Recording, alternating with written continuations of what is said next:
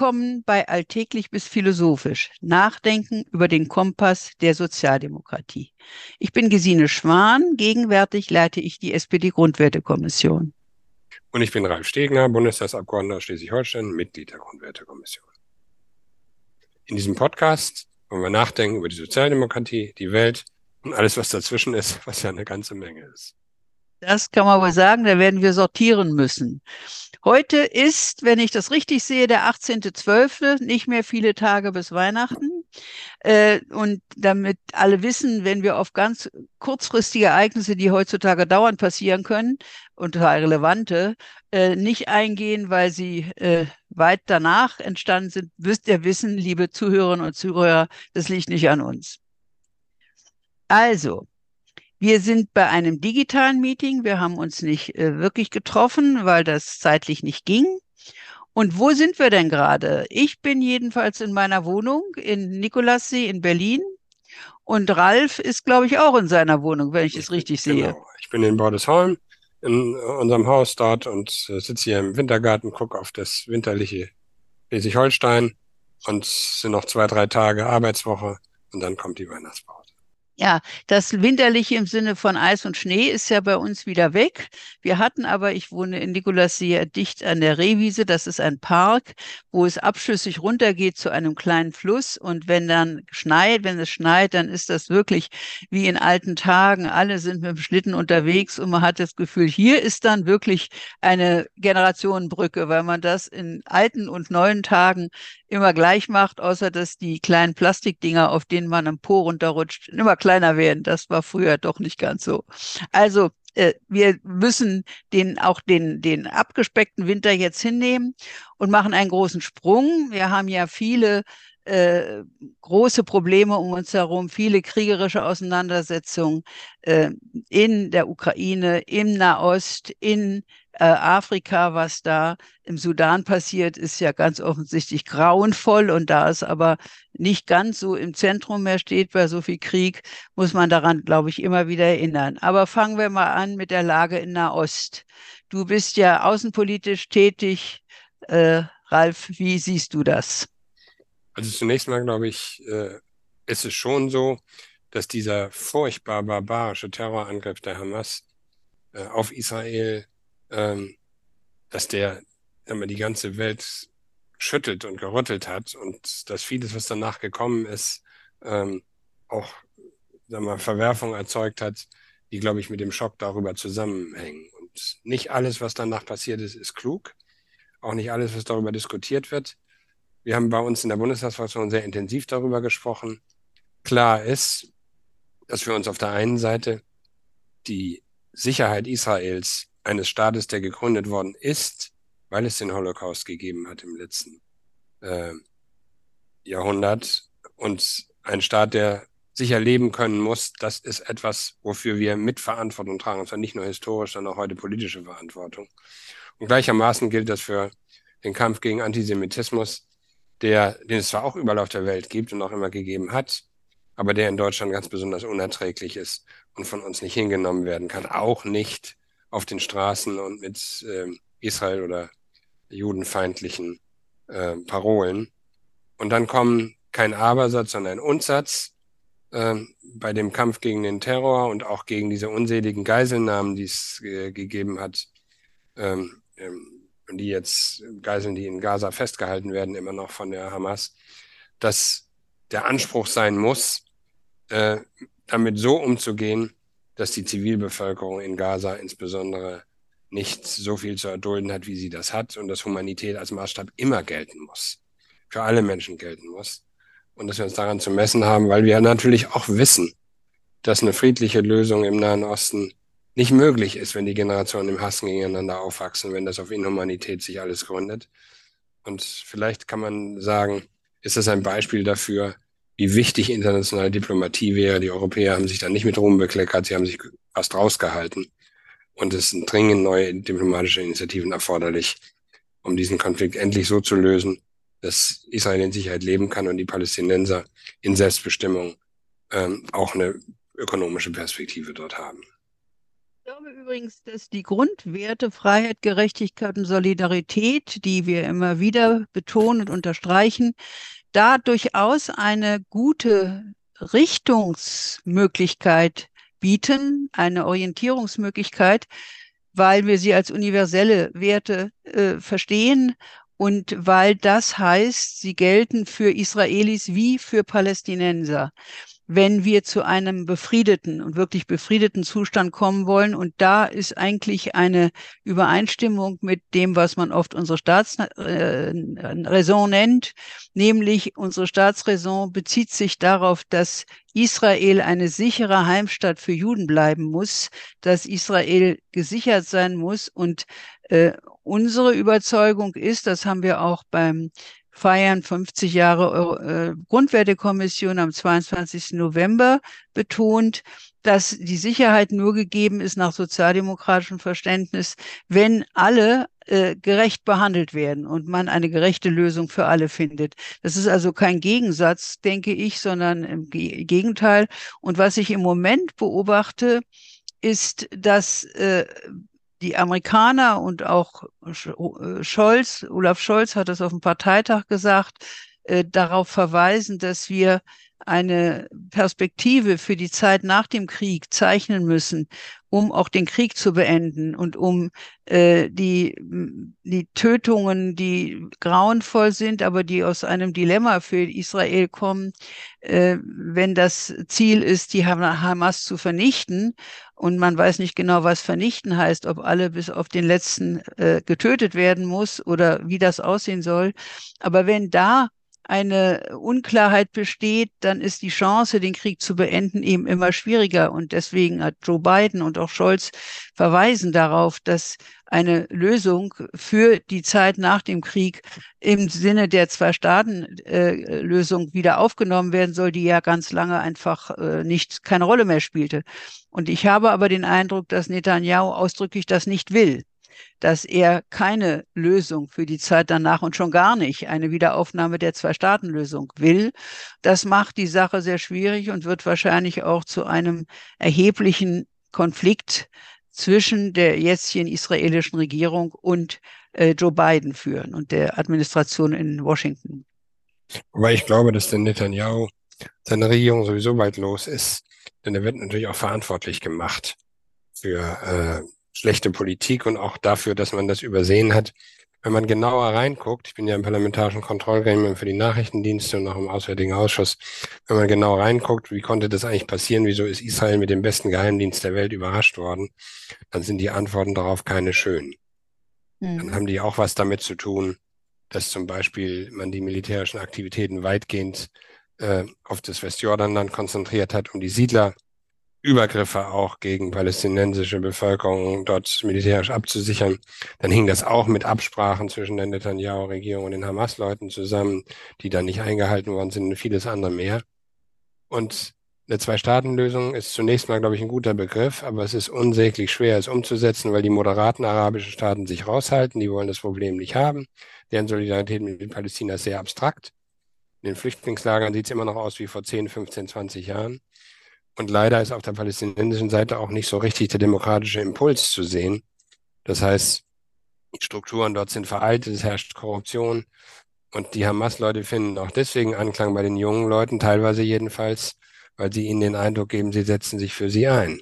Und äh, das ist zwar falsch, aber äh, es ist beliebig kompliziert und ich glaube, es bedarf wirklich großen Einsatzes der Amerikaner und der Europäer gemeinsam, äh, um da Fortschritte zu erzielen, die wirklich dringend erforderlich sind, wenn das nicht weitergehen soll mit der auch gruseligen humanitären Situation. Und jeder Kriegstag ist einer zu viel. Ich glaube auch, ich stimme dir zu.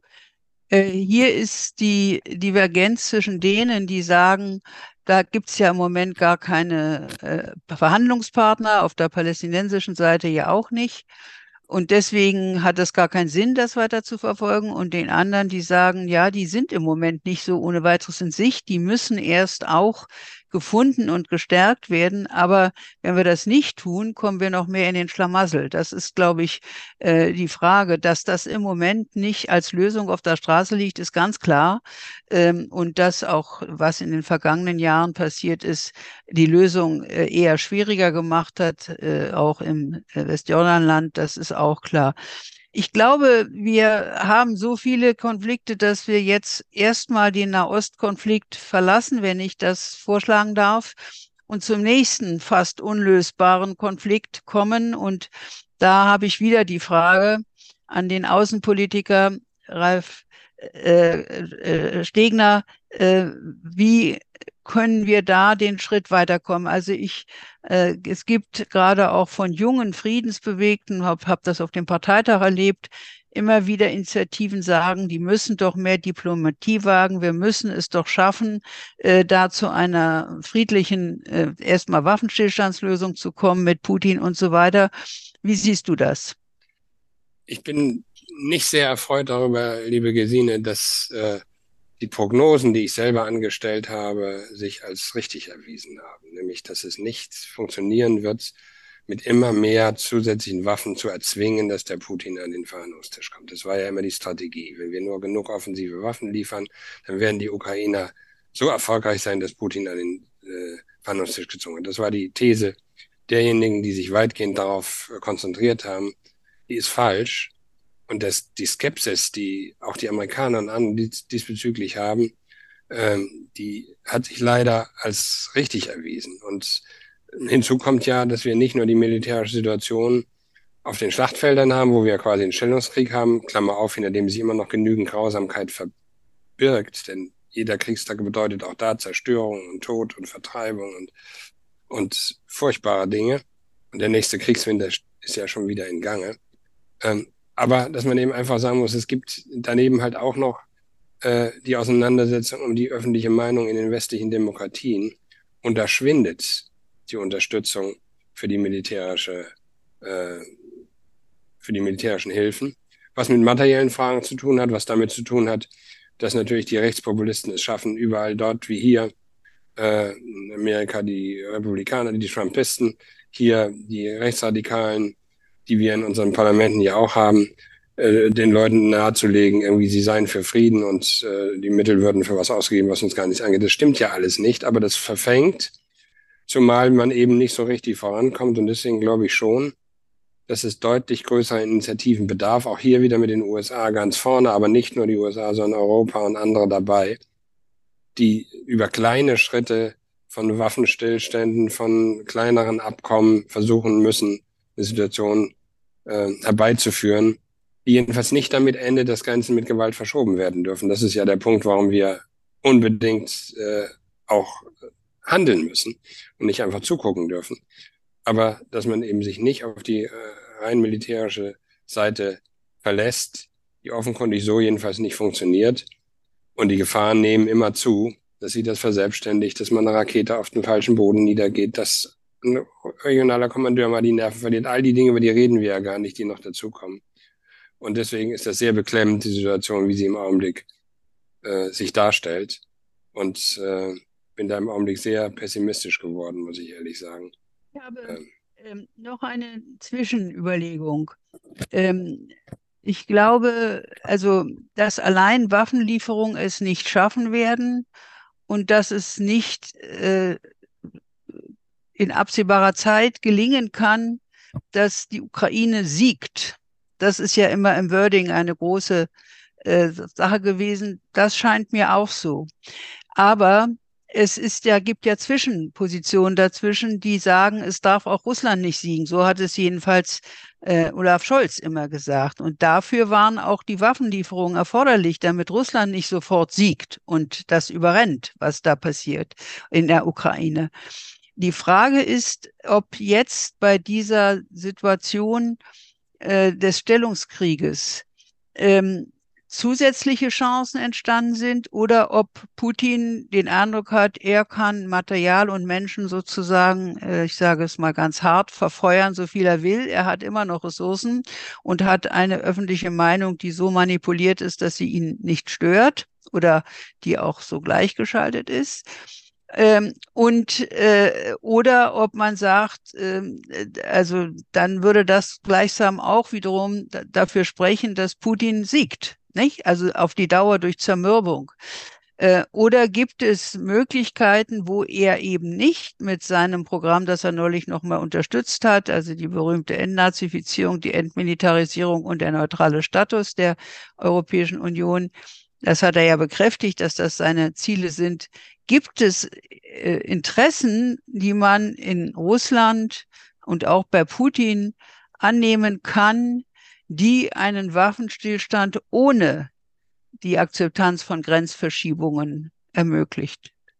Ich glaube, das ist eine schwierige Frage. Also ich jedenfalls finde, ich teile das, was du gesagt hast, zunächst mal darüber, dass natürlich Russland nicht gewinnen darf. Das war ja immer der Konsens. Ich glaube, wir müssten unsere Militärhilfe konzentrieren darauf, die Bevölkerung zu schützen in der Ukraine. Das heißt Luftabwehr zum Beispiel um die Zentren, um die Krankenhäuser, die Kindergärten, die Schulen, äh, die Wohnbebauung und auch die Energieinfrastruktur zu schützen. Das ist meiner Meinung nach das, was wir unbedingt tun sollten. Ähm, ich halte nichts davon, Taurus, äh, Marschflugkörper oder Kampfflugzeuge oder mehr Kampfpanzer zu schicken, weil die eben von der, wie ich glaube, fehlgeleiteten Annahme ausgehen, man könne offensive Erfolge erzielen. Ich glaube, was man erreichen kann, ist, dass die Ukraine nicht verliert. Das ist schwierig genug. Ähm, und es bedarf begleitender Aktivitäten. Interessen hat Russland, glaube ich, schon. Wobei ich mich immer weniger an der Propaganda orientieren würde, der Reden.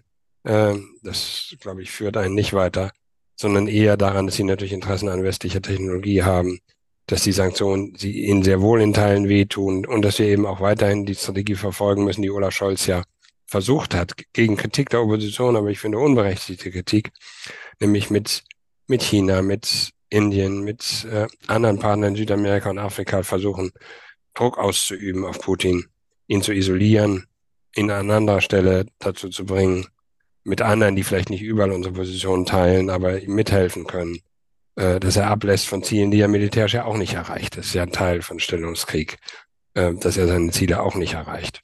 Und immerhin mit Schweden und Finnland in der NATO hat sich auch was getan, was die Sicherheit rund um die Ostsee zum Beispiel angeht und auch die äh, Sichtfleisen vielleicht unserer baltischen und polnischen Nachbarn.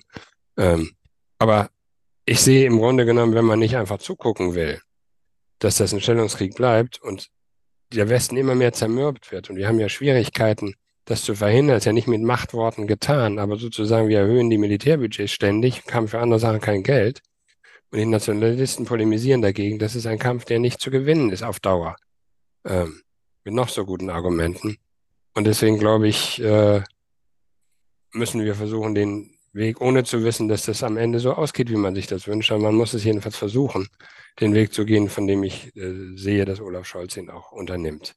Ja. Ähm, also das sehe ich auch so. Ich habe, es ist ja äh, ironisch, es gab ja zu Beginn des Krieges auch in Deutschland, aber auch bei Zelensky so viel Misstrauen, dass äh, Olaf Scholz eigentlich nicht wirklich dabei ist, die Ukraine zu unterstützen und so weiter. Und jetzt hat man den Eindruck, äh, zumal wenn es bei den Amerikanern auch noch mehr blockiert wird durch die Republikaner, dass Scholz äh, am solidesten dahinter steht und auch quantitativ am meisten bringt. Da denke ich so manchmal auch unsere äh, prominenten Journalistinnen und Journalisten, die äh, nichts ausgelassen haben, um das Misstrauen gegen ihn zu sehen und immer wieder ihn sozusagen überführen wollten, dass er eigentlich die Unterstützung der Ukraine torpediert. Das frage mich, ob die so viel Selbstkritik aufbringen, dass sie merken, seine Motivation war berechtigte Vorsicht, äh, aus vor vielen Gründen, Atomkrieg, nicht Ausweitung des Krieges, aber auch Vorsicht, was können wir wirklich so, was wir versprechen, durchhalten. Also diese Hannah Arendt äh, Grundthese, Versprechen müssen gehalten werden, ohne die ein Zusammenhalt und eine Zukunftsplanung nicht möglich ist. Äh, das ist, glaube ich, für Olaf Scholz eine sehr wichtige Position. Und da scheint er mir auch durchaus überzeugend. Ob das in der Öffentlichkeit so anerkannt wird und dann ihm auch wieder zugutekommt, weiß ich noch nicht. Da habe ich auch Zweifel. Zumal ich zum Beispiel solche Dinge wie die Einladung zu EU-Beitrittsgesprächen oder die Debatte über NATO-Perspektive ehrlich gesagt für ziemlich, ich hätte beinahe gesagt, scheinheilig halte. Wir haben den Westbalkanstaaten vor teilweise 20 Jahren Mitgliedschaft versprochen. Da bringt Olaf Scholz jetzt Tempo mit hinein.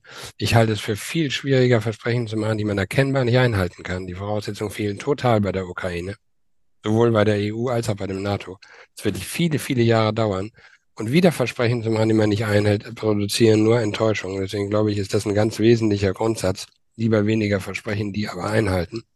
Und etwas Zweites stelle ich auch fest. Ich glaube, dass die Politik, die wir machen mit politischer, humanitärer, ökonomischer, aber eben auch militärischer Unterstützung was anderes ist als der Dialog, den ich wahrnehme, die Debatte darüber, die in der allgemeinen, einen allgemeinen Trend zu mehr militärischen Lösungen da ist. Es gibt wieder Leute, die sagen, wir müssen uns die Beschränkungen aufgeben, was Waffenexporte angeht. Wir müssen unsere Rüstungsindustrie hochfahren. Wir müssen viel wehrhafter werden. Wir müssen, ja, sogar ist von äh, Kriegsbereitschaft die Rede, Kriegstüchtigkeit hat Boris, der meinte nur was anderes, der Boris Pistorius, aber glücklich fand ich die Vokabel nicht. Wir müssen nicht kriegstüchtig werden, wir müssen verteidigungs- und bündnisfähig werden mit der Bundeswehr, daran arbeiten wir. Aber insgesamt macht mir das schon Sorge, dass ich glaube, dass die Welt sich auf einen Weg bewegt, wo Abrüstungsabkommen aufgekündigt werden und wo in dem Ressourcenkonkurrenz wir nichts dazu tun, die Weltprobleme zu lösen, die heißen ja Umweltzerstörung und Armut und Handelsungleichheit und Wanderungsbewegung und all diese Dinge und wieder ganz stark in Richtung Aufrüstung überall gehen. Und am Ende lachen dann nur die darüber, die Waffen verkaufen. Also ich sehe das sehr problematisch in einem globalen Zusammenhang, jetzt nicht nur bezogen auf den Ukraine-Krieg. Und das macht mir schon Sorgen. Deswegen glaube ich, ist die SPD auch gefordert, sich ihrer friedenspolitischen Traditionen zu besinnen und mit dazu beizutragen, dass wir eine gute Rolle spielen als ein Land, das ökonomisch stark ist, das diplomatische Initiativen unterstützt, das Entwicklungszusammenarbeit nicht runterfährt, weil sie meinen, das Geld muss anderswo ausgegeben werden, dass Humanität immer in den Vordergrund rückt. Und äh, wenn man so will, sind wir da äh, ein bisschen in der Nähe des Themas, über das wir in den Tagen auch reden müssen. Wofür wird eigentlich das Geld eingesetzt, was wir haben?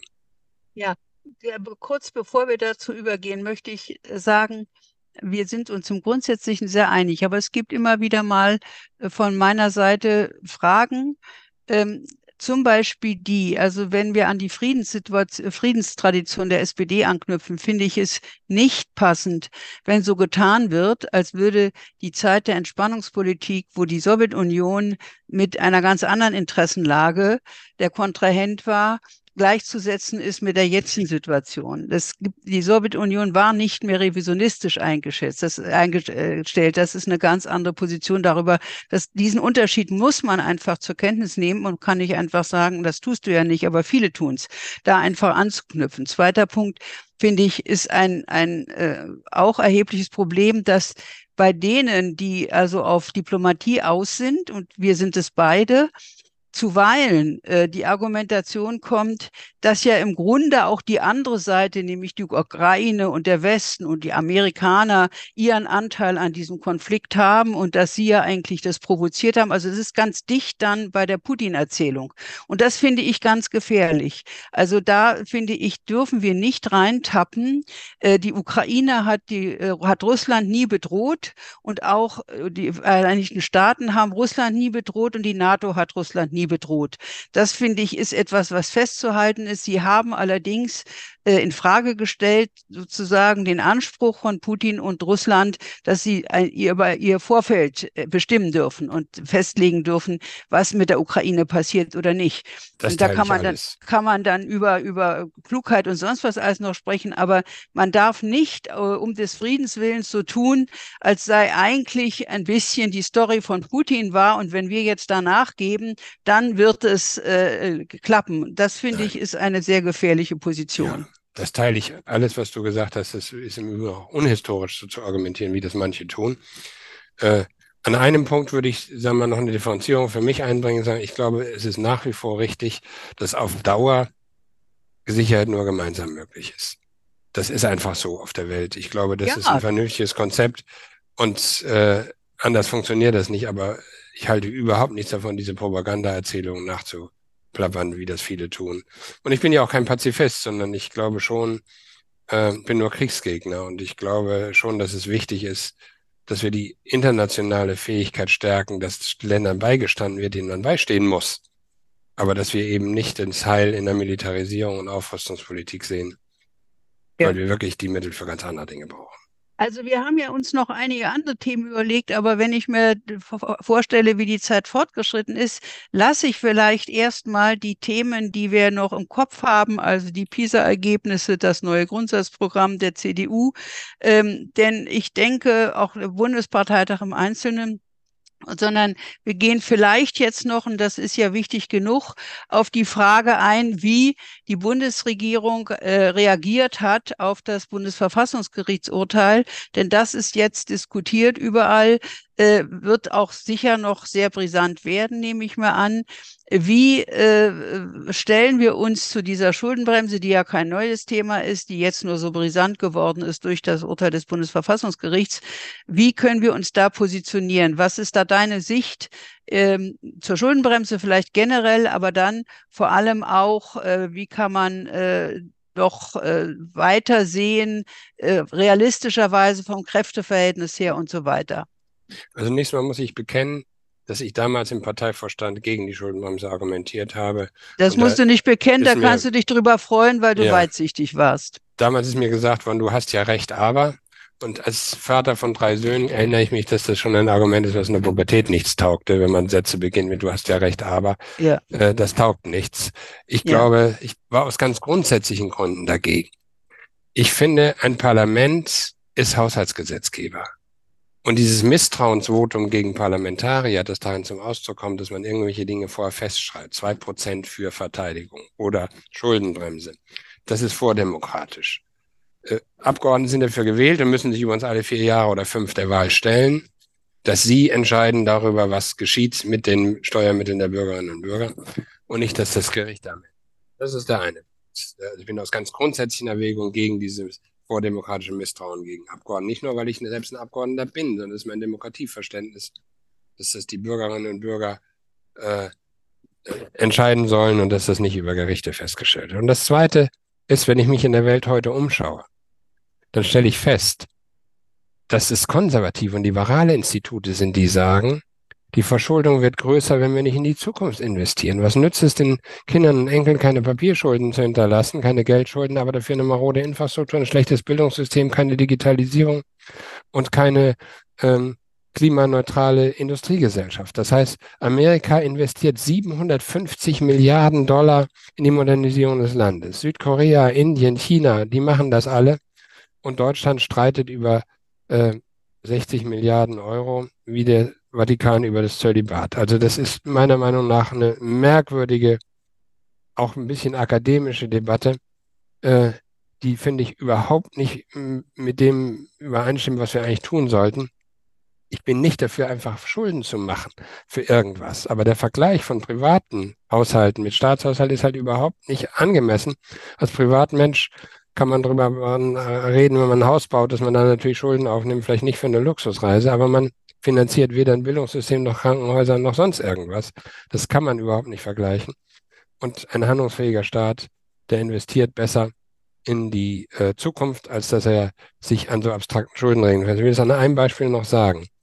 Wenn man die Vorschläge, die die Union gemacht hat, wie wir damit umgehen sollen, betrachtet, Eingriffe beim Bürgergeld, den Schwächsten was wegnehmen, dann ist das doch ganz falsch. Wenn wir in Arbeit investieren, dann bekommen weniger Menschen Sozialtransfers, weil sie weniger das brauchen. Das ist der viel bessere Weg, Sozialtransfers zu vermeiden.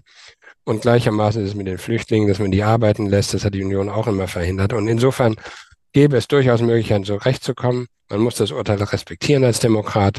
Aber ich finde diese Verbeugung vor dieser merkwürdigen Theorie, Theoriedebatte Schuldenmasse taugt meiner Meinung nach gar nichts. Also ich stimme dir einerseits zu, wenn man das mal rückverfolgt, was eigentlich die äh, wirtschaftstheoretische Begründung für die Schuldenbremse ist, so ist dahinter ein Glaubenssatz eigentlich, nämlich, dass wenn es immer ausgeglichene Haushalte gibt, dann das Vertrauen der Bevölkerung wächst und auf diese Weise und auch der Partner und auf diese Weise die Wirtschaft floriert. Das ist der Kern der theoretischen Begründung. Der ist schwach genug, weil man da äh, alle möglichen Einwände bringen kann. Das Vertrauen nicht nur dadurch entsteht und vor allen Dingen dann nicht, wenn äh, diese Form von ausgeglichenem Haushalt ähm, äh, so hergestellt wird, dass wesentliche notwendige Investitionen und Bedürfnisse der Gesellschaft nicht befriedigt werden. Auch ist es in meiner Sicht ähm, äh, natürlich richtig irreführend und akademisch nicht ernst zu nehmen, wenn immer wieder ein Staatshaushalt mit einem privaten Haushalt gleichgesetzt wird, nicht verglichen, sondern gleichgesetzt wird und man so tut, als wenn der private Haushalt spart, damit er sich das nächste Häuschen kaufen kann. Dasselbe ist, wie wenn ein ganzer Staat spart und sich dann äh, irgendwas leisten kann, was ja nicht der Fall ist. Und unser Wirtschaftswunder ist auf der Basis von Krediten entstanden. Also rein theoretisch ist das, glaube ich, nicht haltbar. Es gibt aber Interessenlagen dahinter und ich würde sagen auch Habitus und, und Hinterla unter, äh, Hintergründe dafür. Denn wir müssen ja mal klar sehen, die Schuldenbremse ist unter Finanzminister Steinbrück eingeführt worden. Und er ist dann noch unterstützt worden von der CDU. Aber ich glaube, dass dahinter steht und ein Habitus, den es auch in der SPD gab, möglicherweise auch noch gibt, der eben doch Misstrauen hat gegenüber Politik, gegenüber Menschen, gegenüber Parlamentariern. Und der meint, es muss da eine übersubjektive, eine nicht brechbare Bremse geben, die äh, die Parlamentarier und die Politiker diszipliniert und sie äh, zurückbringt auf den Weg der Vernunft. Und das, das Problem ist, finde ich, wenn man noch gesetzesmäßig eine Schuldenbremse eingeführt hätte, aber sie nicht so ins Grundgesetz gebracht hätte, dass sie einen Ewigkeitswert hat gleichsam und man dann davon gar nicht mehr freikommt, aus einem eigentlich autoritären Impetus des Misstrauens gegenüber Politik, das ist vordemokratisch oder autoritär, so kann man es nennen, dann ist das wirklich schlimm. Und leider ist aber ein größerer Teil der Gesellschaft und natürlich auch der politischen Kräfte auf dieser autoritären und mental vordemokratischen Position des Misstrauens gegenüber Politik, der Nichtvertrauens in die Vernunft von Politik. Das muss man sich, glaube ich, klar machen und das macht die Sache natürlich nicht gerade einfacher. Aber jetzt noch mal konkret zu dem Kompromiss, den wir gefunden haben. Also ich glaube, äh, es besteht auch in der SPD, auch der Parteitag hat das gezeigt, wenn es nicht die Macht äh, Verhältnisse verböten, würde ein Grundkonsens äh, bestehen, dass diese Schuldenbremse äh, ver verändert werden muss, was übrigens Per Steinbrück jetzt auch gesagt hat. Dann hätte er es nur nicht ins Grundgesetz mitschreiben lassen sollen. Das wäre ein Vorteil gewesen. Was machen wir jetzt konkret? Ähm, ähm, mit diesen äh, Sparangeboten. In der Presse und auch bei, in der Opposition kommt jetzt unisono, oh je, wir werden ja nun runtergespart. Ja, was soll denn anderes passieren? Wenn man streicht, wird man runtergespart, ist doch ganz klar. Naja. Also ans Bundesverfassungsgericht gehen und diese Streichung implizit mit äh, befördern und sich dann darüber wundern, das finde ich ein bisschen merkwürdig. Aber du bist nicht ganz der Meinung. Na, sagen wir mal so rum. Ich finde die Krokodilstränen, die die jetzt weinen, die das verursacht haben, bei allem Respekt ja. vor dem Verfassungsgericht, die finde ich nicht glaubwürdig. Ne? Also ich kann nicht sagen, erst sorge ich dafür, dass so ein Spruch kommt, der nebenbei bemerkt ja auch nicht zwangsläufig war, man hätte das auch anders entscheiden können. Wir reden ja. über Finanztechnik am Ende. Ähm, ich finde den Kompromiss gemessen an den Verhältnissen, wie wir sie haben, okay. Mit der FDP geht momentan nicht mehr. Ähm, ich glaube, dass die Vereinbarung richtig ist, zu sagen, wenn wir noch mehr Ukraine-Anstrengungen machen, kommen wir nochmal darauf zurück, die Notlage womöglich zu erklären, auch was das Ahrtal betrifft, das finde ich richtig. Und wir müssen an die Reform der Schuldenbremse gehen. Das schaffen wir aber jetzt im Augenblick mit den Mehrheitsverhältnissen nicht. Das müssen wir aber tun, weil die ist nicht tauglich. Sie ist eine Investitionsbremse, sie ist eine Zukunftsbremse. Sie ist nicht geeignet für Zeiten von Krieg und Krisen, wie wir sie haben. Und aus ganz vielen Gründen nicht. Und da teile ich alles, was du, was du gesagt hast. Aber dieses Gejammere jetzt, dass die, die zu, nach Karlsruhe gelaufen sind und noch sechs, sieben weitere Verfassungslagen angekündigt haben zu allen möglichen Dingen und sich dann beschweren, dass man das ja auch merkt, ja, das ist, ist dann so. Ich finde den Kompromiss aber insofern akzeptabel unter den Mehrheitsverhältnissen, weil es gelungen ist, dass die Sozial, der Sozialstaat hier nicht frontal attackiert wird, dass wir die wesentlichen Transformationsvorhaben machen können, die notwendig sind, dass die Zusagen für das Saarland, für Sachsen, für Sachsen-Anhalt, für solche, wo wir im Konkurrenz stehen mit Wettbewerbern auf der ganzen Welt, die lachen sich doch tot, wenn wir über Schuldenbremse diskutieren äh, und die Zukunft dann nicht stattfindet hier. Also insofern glaube ich, ist der Kompromiss erträglich und ja, es kostet dann was beim Agrardiesel oder es geht schneller die Elektroautoförderung zu Ende. Das ist dann so. Ganz ohne Schmerzen geht das nicht. Aber ich finde, wenn man Deutschland mal vergleicht mit anderen Ländern auf der Welt, dann ist das, was die Bevölkerung am Ende hier mitzumachen hat unter den Bedingungen, die wir haben, sind wir besser dort durch die Krise bislang gekommen als andere. Und deswegen finde ich, ist das ein erträglicher Kompromiss. allemal, wenn die Alternative gewesen wäre, dass die Regierung platzt und wir womöglich als drittgrößte Volkswirtschaft der Welt jetzt auch noch uns in Neuwahlen begeben hätte. Bei dem ganzen Trump-Wahnsinn und den ganzen Verhältnissen auf der Welt äh, kann man das doch gar nicht vertreten, seine Arbeit nicht zu machen und jetzt zu sagen, jetzt geben wir dann mal auf. Ne? Also insofern hat mir das nicht gefallen, wie die Koalitionspartner sich öffentlich präsentiert haben. Fand die Kommunikation nicht toll und den Streit ein bisschen zu viel. Aber ich schließe mich überhaupt nicht der veröffentlichten Meinung an und der Opposition, die sagt, es taugt alles nichts und und äh, wir sparen uns jetzt tot. Das tun wir, glaube ich, nicht, sondern wir machen was Mögliches unter den Bedingungen. Ja, man könnte noch sehr viele einzelne Dinge weiter dazu sagen. Das würde uns aber so weit führen, dass unsere Hörerinnen und Hörer, glaube ich, dann sagen würden, jetzt ist auch gut. Deswegen äh, geben, äh, biegen wir in die Zielgerade ein. Und da geht es wieder um äh, entweder oder Fragen. Und diesmal stelle ich sie Ralf. Es geht damit los. Weihnachten feiern, schlicht oder glamourös? Eher schlicht. Wobei, ob schlicht das richtige Wort ist, weiß ich gar nicht. Aber Jedenfalls glamourös bestimmt nicht, nein. Und schenken oder beschenkt werden, was ist schöner? Mir macht das Schenken Freude und ich gebe zu, ich freue mich auch, wenn ich was, ein nettes Buch oder was auch immer geschenkt bekomme. Es ist ja immer beides, aber das Schenken selber macht schon am meisten Freude. Und in der jetzigen ökonomischen Lage lieber kaufen oder lieber sparen? Eindeutig kaufen. Äh, wir müssen was dafür tun, dass unsere Wirtschaft auch in Gang kommt. Und äh, wir sind ja auch in der Situation, wir beide jedenfalls und viele andere auch, dass es uns ja auch nicht schlecht geht. So. Und äh, nach dem, was wir miteinander besprochen haben, zur Schuldenbremse, eine Schuldenbremse oder keine Schuldenbremse? Was meinst du, Ralf? Sie war falsch, sie in die Verfassung zu schreiben. Wäre gut, wenn wir sie wieder rausnehmen könnten. Ich bin da skeptisch, ob wir Mehrheiten dafür haben. Ja. Gibt es denn die Alternative einer Schuldenregel, einer anderen, die ein bisschen das Schuldenmachen erschwert, äh, weil natürlich das Versprechen, Wahlversprechen immer eine Versuchung sind? Ja, das könnte man wohl machen, aber ich muss ehrlich sagen, ich finde die nicht Verfassung, die nicht veränderbaren Teile in der Verfassung, da wo Politik nicht ran kann, die unsere Verfassungsmütter und Verfassungsväter geschaffen haben, wo es um Menschenwürde geht und Grundrechte, das finde ich gehört in der Verfassung und nicht Schuldenregeln sehe ich genauso. Jetzt regieren mit Richtern oder Wettstreit im Parlament? Was ist da deine Bevorzugung? Man könnte ja auch fast fragen, etwas zugespitzt, hat sich das Bundesverfassungsgericht hier etwas sehr weit vorgewagt in äh, die Richtung, das Regieren zu bestimmen? Die Amerikaner nennen es ja Judicial Restraint. Was ich auch richtig finde, ist, dass äh, die Justiz sich zurückhalten sollte und die Demokratie und das Parlament die wesentlichen Entscheidungen treffen sollte. Aber ich will keine Richterschelte betreiben. Das ist dann so, man muss das so hinnehmen in unserer Verfassungsordnung. Vielleicht müssen wir klügere Dinge in die Verfassung schreiben, als wir das schon in letzter Zeit getan haben. Naja, also ich komme ja mehr aus dem wissenschaftlichen Bereich. Es ist ja nicht gleich Richterschelte, wenn man an konkreten Fällen prüft, ob dieser Judicial Restraint, den wir ja auch wollen in der Bundesrepublik, das ist ja nicht nur eine US-amerikanische Sache und wir haben ja auch uns sehr stark äh, bei unserem Verfassungsgericht orientiert am US-Court. Ja. Äh, äh, ähm, also das finde ich, das muss man schon auch noch mal durchdiskutieren, denn wie man das Haushaltsrecht gestaltet, ist, glaube ich, nicht etwas, was sich aus Verfassungsartikeln Nein. ergibt. Und Nein. das ist schon wirklich eine sehr weitgehende Interpretation. Ja. Da, da habe ich doch meine Bedenken, also demokratiepolitisch und, ja, und, und Da gebe ich dir recht. Also Richter sollten nicht Politik machen, das sollen die ja. Politiker selbst machen. Die auch immer ihre besonderen äh, Prioritäten haben. Was ist wichtig, besser, ein höherer CO2-Preis oder die Vermögen zu besteuern? Wir sollten auf jeden Fall die Vermögen besser besteuern. Einen höheren CO2-Preis brauchen wir auch. Äh, das muss über die Zeit höher werden, das muss aber sozial ausgeglichen werden und eben dadurch, dass man nicht die am besten behandelt, denen es am besten geht. Schön. Ich danke.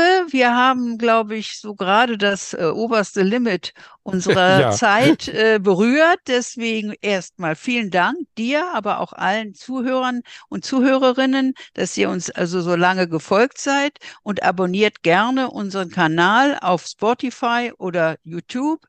Und so verpasst ihr definitiv keine weitere Folge. Das ist euch doch sicher wichtig. Macht's gut, bis bald, habt eine schöne Weihnachtszeit und auch einen guten Start ins neue Jahr, wo wir uns hoffentlich wiederhören. Alles Gute. Ich schließe mich dem an. Äh, alles Gute, schöne Weihnachtszeit, gutes neues Jahr. Das sage ich auch dir, liebe Gesine. Es ist immer eine Freude, mit dir zusammen das hier machen zu dürfen. Demnächst auch wieder äh, direkt beieinander und nicht nur digital. Darauf freue ich mich auch mit dir. Alles Gute. Tschüss. Tschüss.